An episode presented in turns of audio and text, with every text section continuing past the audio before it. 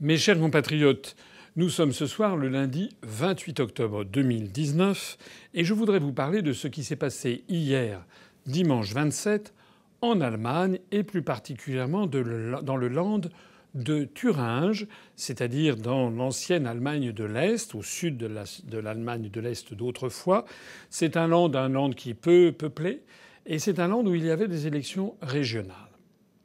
Nos compatriotes ne portent pas d'intérêt en général aux élections qui ont lieu dans les autres pays d'Europe et en particulier, ils ne portent pas beaucoup d'intérêt aux élections qui ont lieu en Allemagne. C'est un tort.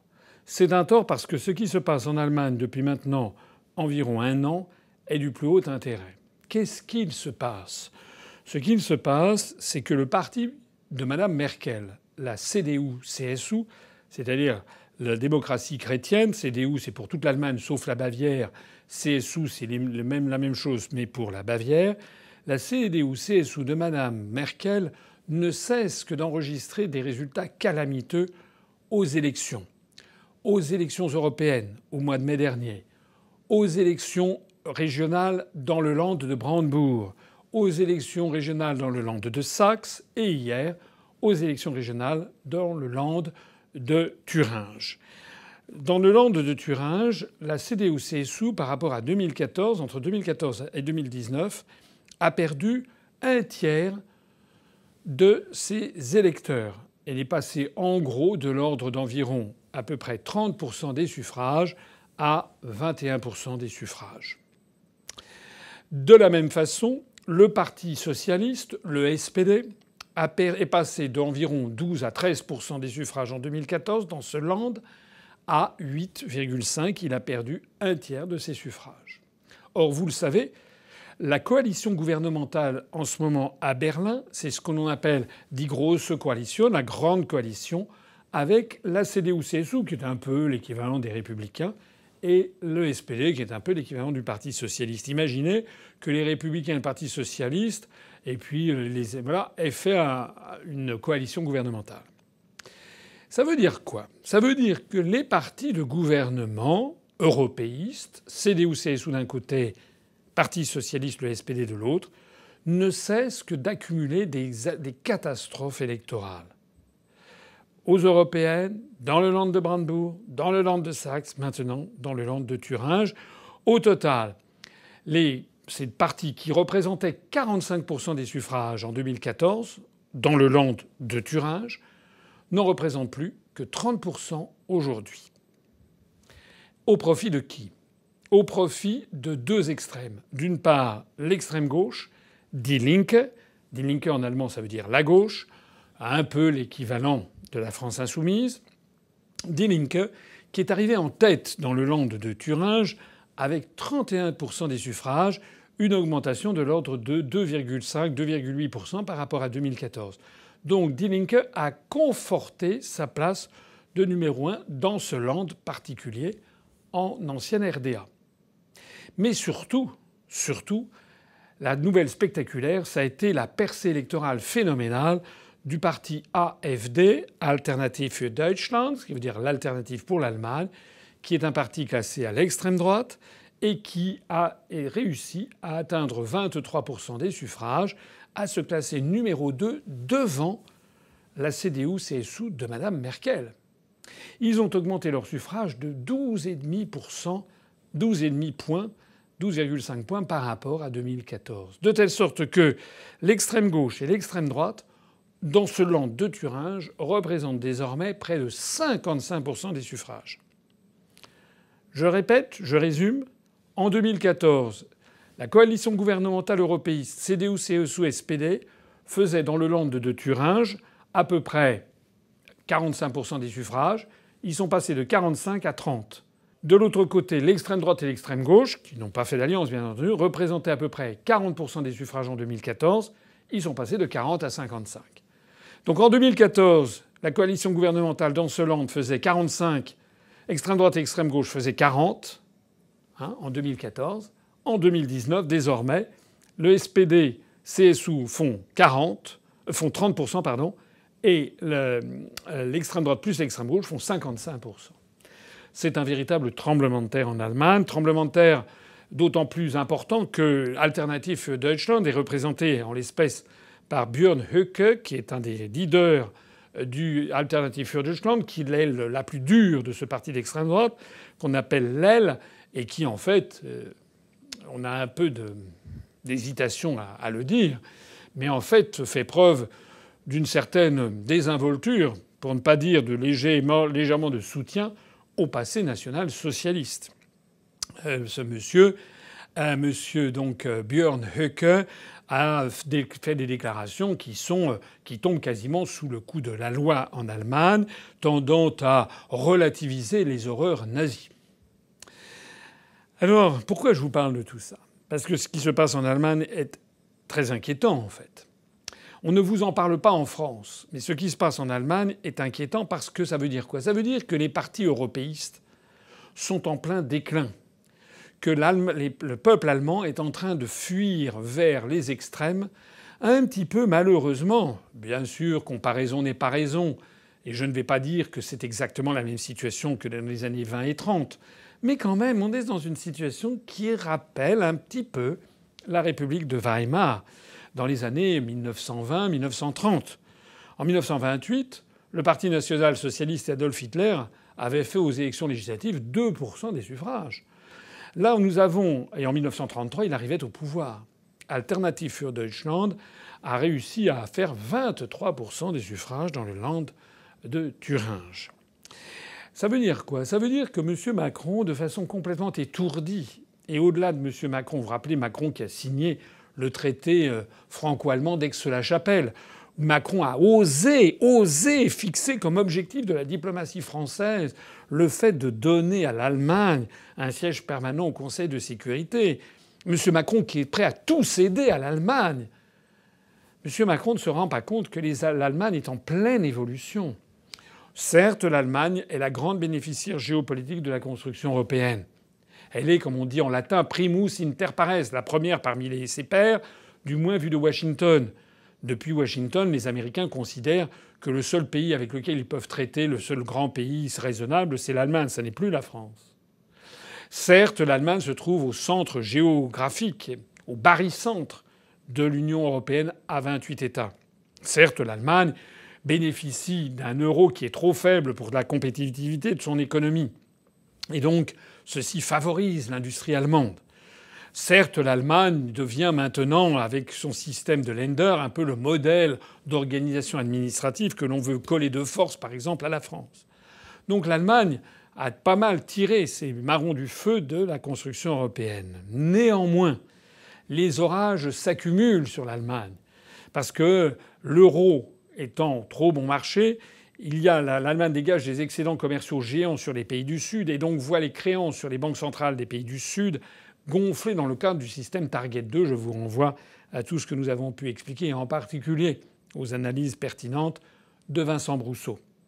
Vous savez aussi, nous l'avons beaucoup expliqué, que énormément de grandes fortunes avons placé leur argent en Allemagne. C'est-à-dire qu'au bilan de la Bundesbank, il y a énormément, il y a pour plus de 950 milliards d'euros de créances sur les banques centrales des pays du Sud qui euh, sont des créances avec peu de valeur tout l'établissement allemand, les grandes, les, élites du monde économique, du monde financier, du monde administratif allemand que l'on trouve à Berlin, à Francfort, eh bien, sont extrêmement inquiets et voudraient sortir de l'euro parce qu'ils craignent que l'euro ne s'effondre et qu'en définitive l'Allemagne ait une ardoise à régler de l'ordre de 1000 milliards d'euros. Par ailleurs, l'Allemagne est euh, vieillissante. L'Allemagne a été obligée, avec les réformes Hartz 1, 2, 3 et 4, d'appliquer euh, des lois qui euh, ruinent le niveau de vie des Allemands. Beaucoup d'Allemands, il y a un nombre très important d'Allemands qui ne possèdent pas leur résidence principale. Il y a beaucoup plus de Français qui sont propriétaires de leur résidence principale que d'Allemands. La situation en Allemagne n'est pas spécialement réjouissante pour les jeunes diplômés et pour les classes euh, populaires notamment, qui voient leur niveau de vie quand même sérieusement érodé. Par ailleurs, l'Allemagne est très dépendante des grands marchés internationaux, notamment la Chine et, le Royaume-Uni.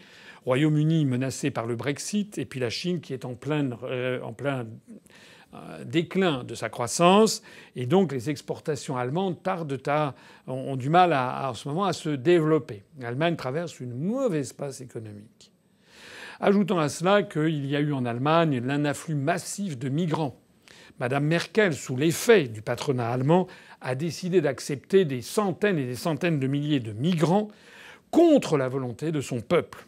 Ce qui fait que ça explique beaucoup le déclin rapide de sa popularité et la montée en puissance de mouvements qui sont des mouvements très hostiles aux immigrés. Alors tout ça pour dire quoi? Pour dire que premièrement les élites françaises, plutôt que d'être béates d'admiration devant l'Allemagne, devraient bien comprendre ce qui se passe en Allemagne, devraient bien comprendre que la situation allemande n'est pas bonne, que la situation économique est problématique, que la situation démographique est une catastrophe. Une catastrophe puisque c'est un pays qui va compter dans quelques années plus de 40% de personnes de plus de 60 ans, puisque les jeunes Allemandes ne font plus d'enfants. C'est un pays qui a des problèmes d'identité nationale considérables. C'est un pays qui est beaucoup trop dépendant du commerce extérieur. C'est un pays en fait qui est un peu en quête de son identité nationale.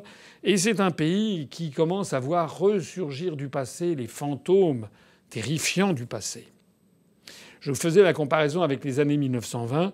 Oui, Die Linke est un peu comparable au Parti communiste des années 1920 en Allemagne.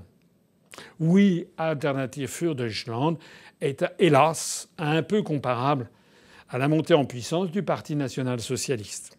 Alors le parti nazi avait choisi comme explication de sa vision du monde, imputait les causes de la situation catastrophique de l'Allemagne des années 20 euh, d'une part aux juifs, d'autre part aux communistes, et également aux traités qui avaient soldé la Première Guerre mondiale. Alors, Alternative für Deutschland ne s'attaque ni aux juifs, ni moins aux communistes, un petit peu aux communistes, s'attaque aux immigrés. Et s'attaque également aux traités européens.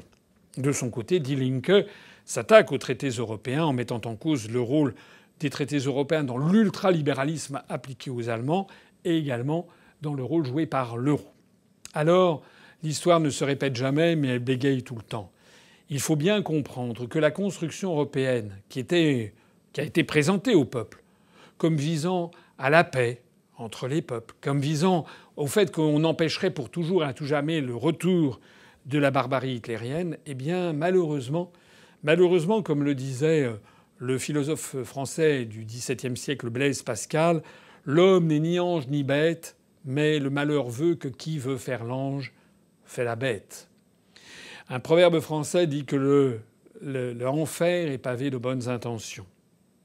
La construction européenne, comme toute idéologie, c'est une espèce de fatalité historique de toutes les idéologies, qu'en fait, très souvent, elle débouche sur le contraire exact de ce qu'elle voulait promouvoir. Le communisme se présentait comme une espèce de libération de l'être humain, avait terminé comme des sociétés absolument totalitaires d'asservissement. Le communisme qui devait apporter à chacun selon ses besoins s'était transformé dans des sociétés de pénurie privées de liberté. Eh bien, la construction européenne, c'est un petit peu la même chose. Elle voulait promouvoir la paix entre les peuples. En ce moment, l'Union européenne, placée sous la tutelle de l'OTAN par l'article 42 du traité de l'Union européenne, nous entraîne à des conflits permanents avec la Russie, avec le monde arabo-musulman. Par ailleurs, la construction européenne qui prétendait ne plus jamais revoir la barbarie hitlérienne est en train de susciter en Allemagne justement la montée de mouvements extrémistes. Alors, je terminerai ici en disant que il faut toujours dans la vie être raisonnable. Il faut comprendre que de même que la, conception hitlérienne du monde, que même que la conception soviétique du monde étaient des conceptions idéologiques qui ont mené dans tous les cas à des désastres. La conception de l'Union européenne, la fusion contre rime et raison d'une trentaine de pays aux intérêts, aux langues, aux histoires, aux tissus économiques, aux traditions politiques, économiques et sociales totalement différentes, cette volonté contre rime et raison de fusionner 28, 29, 30 États bientôt dans cette espèce d'État-continent contre la volonté des peuples, eh bien, est en train de déboucher sur le contraire exact de ce qui était prévu. C'est devenu un ensemble qui bafoue la démocratie, qui piétine les libertés publiques, qui met en coupe réglée les peuples, qui, euh, favorise le culte de l'argent roi, qui favorise la corruption, le cynisme, qui développe des guerres illégales au niveau international, qui bafoue le droit international comme il bafoue la démocratie et les libertés publiques, et qui de surcroît est en train de susciter le retour de mouvements révolutionnaires violents d'un côté et de mouvements nationalistes haineux de l'autre. Nous appelons, j'appelle tous les Français qui m'écoutent à la raison. Nous devons arrêter cette chimère qui est en train de nous emmener vers des voies de traverse qui sont en train de reconstituer toute l'animosité qu'il y avait entre les peuples d'Europe au sortir de la Première Guerre mondiale. Nous devons sortir de l'Union européenne, non pas pour nous fâcher avec les Allemands, ni avec les Anglais, ni avec les Italiens, mais pour que chaque peuple retrouve son identité, sa démocratie, notre vision du monde à nous n'est pas de s'enfermer sur nos frontières, c'est de nous réouvrir sur le monde. Notre vision du monde à nous, c'est d'avoir un monde ouvert coordonné par l'intermédiaire du Conseil de l'Europe, de l'Organisation des Nations Unies, de l'Organisation mondiale du commerce, du Fonds monétaire international, de toutes ces institutions multilatérales mondiales, sans faire de distinguo entre les pays d'Europe, les pays d'Afrique, du Moyen-Orient, sans faire de distinguo entre les pays orthodoxes, les pays musulmans, les pays bouddhistes, les pays euh, indiens, hindouistes.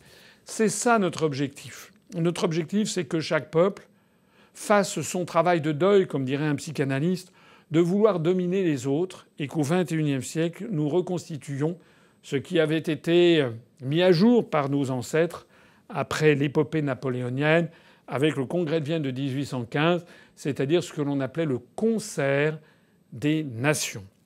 Notre objectif à nous, à l'UPR, c'est que nous aboutissions à un concert des nations du XXIe siècle où tous les peuples puissent avoir des liens avec tous les autres dans le respect mutuel de leur identité, de leur souveraineté, de leur vision du monde, de leur façon de concevoir leurs liens et leur évolution, leur voie vers le développement, sans interférer dans leurs affaires intérieures. Finalement, ça n'est qu'appliquer le principe même de la charte de San Francisco de l'Organisation des Nations Unies qui pose exactement les principes tels que je viens de les dire. Pour combattre la montée inquiétante de l'extrême droite en Allemagne, dont certains relents sont néo-nazis, pour combattre la montée inquiétante de mouvements révolutionnaires un peu partout en Europe.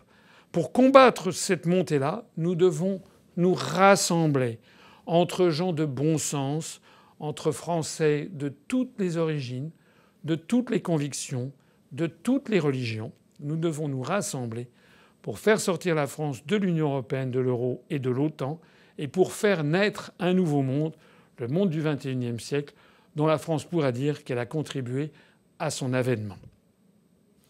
Vive la République. Vive la France. Je suis confiant dans le destin collectif de notre grande nation, comme on appelait la France au XVIIIe siècle.